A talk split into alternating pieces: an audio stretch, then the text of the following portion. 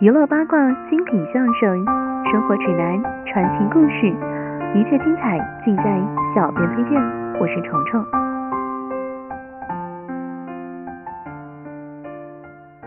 还记得木心老先生那首《从前慢》吗？二零一一年底，木心先生去世，《从前慢》开始被人传颂。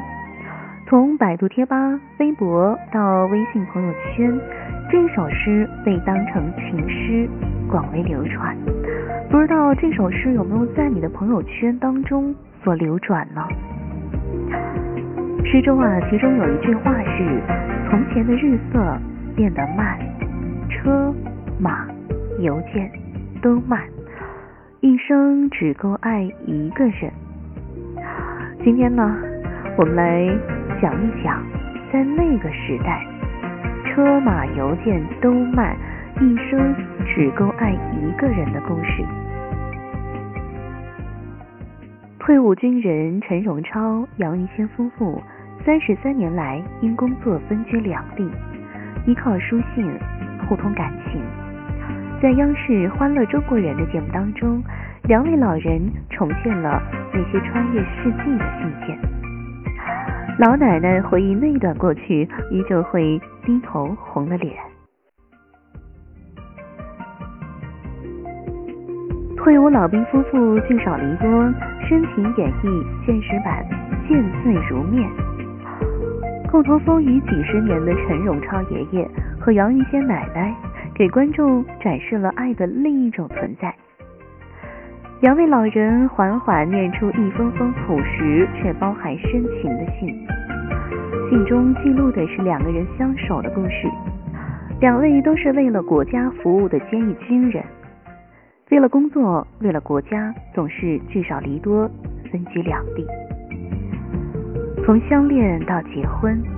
陪伴对方更多的是一封封从不间断的书信，甚至连两个孩子的出生，陈爷爷也因为工作没能陪伴在杨奶奶的身边。但是遥远的距离丝毫没有减弱两人的深情。一封封书信背后盛满了写信人的喜怒哀乐。陈爷爷说：“当你习惯了和一个人通信。”习惯了一个人写信的风格，文字背后所表达的内心想法，只有一直和你通信的人才懂。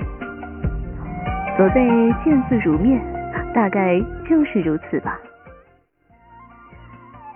为国家工作了一辈子的老人，退休之后将自己几十年的积蓄捐献给希望工程，建立学校，帮助中国年轻一代成长。感动观众的不只是两个人不离不弃的爱情，更是两人感恩社会、回报社会的拳拳之心。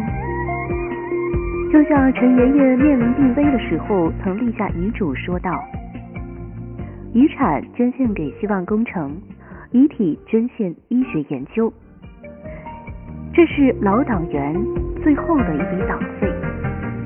打动人的不仅是两位老人的爱情。更是观众感受到了一份对爱情的坚持，以及身为军人对职责的坚守与传承。接下来，我们来一起听一下这段视频录音。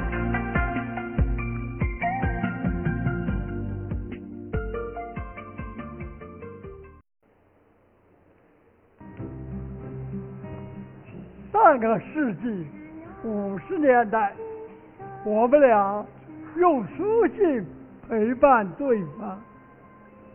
当你习惯了和一个人通信，习惯了一个人写信的风格，文字背后所表达的内心想法，只有一直和你通信的那个人才会懂。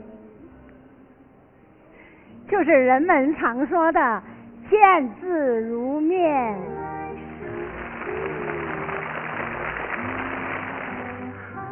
一九五四年，我在朝鲜战场上给他写的第一封信。一九五四年，朝鲜冬天，玉贤同志，我到朝鲜了。我们的工作内容：一、备战；二、从坑道里边搬出来。坑道很安全，但是太潮湿了。可是搬出来也有问题。我们自己动手修的木房子，四面漏风，停战了。这里现在是满目沧桑。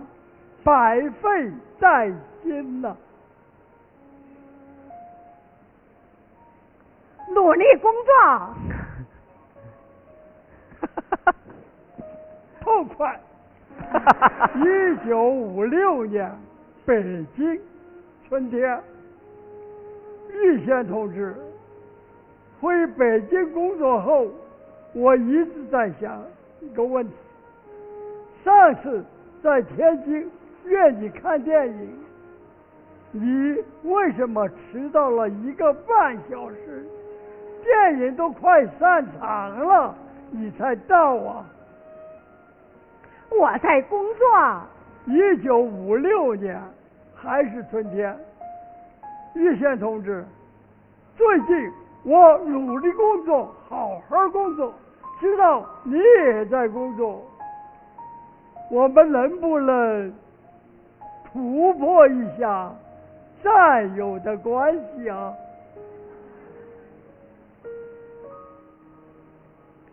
工作干出成绩，先入党，再考虑个人问题。嗯，还是一九五六年秋天，我们俩都入党了。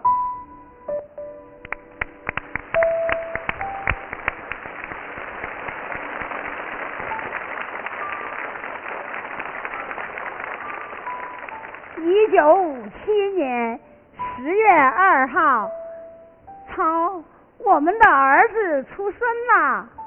不过你不在身边，我在天津，你还在北京呢。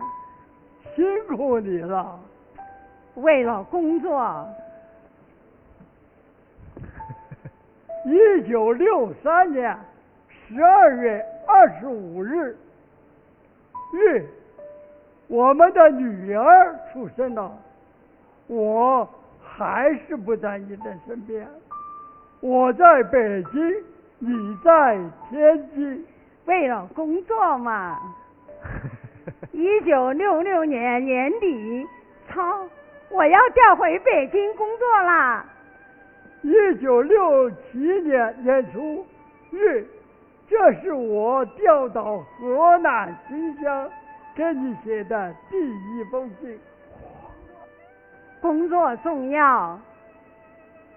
一九六九年春天，日，工作需要，我调到湖北襄樊了。哇！一九六九年秋天，操，我也要到襄樊了。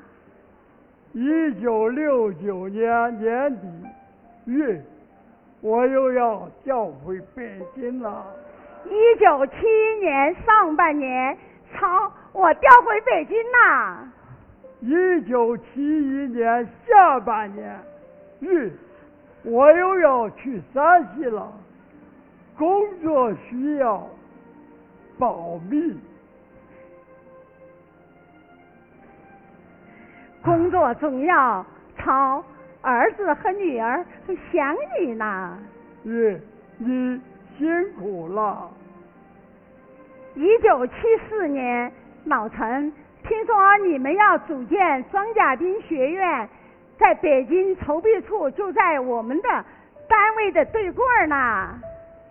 一九七五年年初，老杨，装甲兵学院上级决定建在石家庄。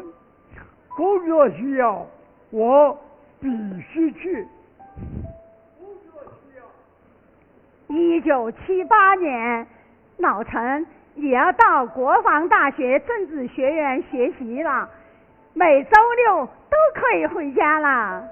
一九八零年，我毕业，再次回到石家庄庄稼兵学院，从结婚到八八年退休，我们靠通信陪伴了彼此三十三年。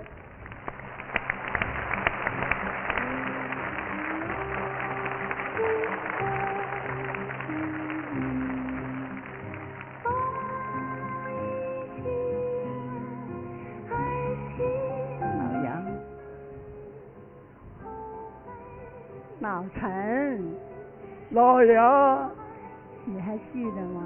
嗯，超，还记得我们是在部队文工团认识的吗？当然记得了，那时候你还是我们舞蹈的小导演呐。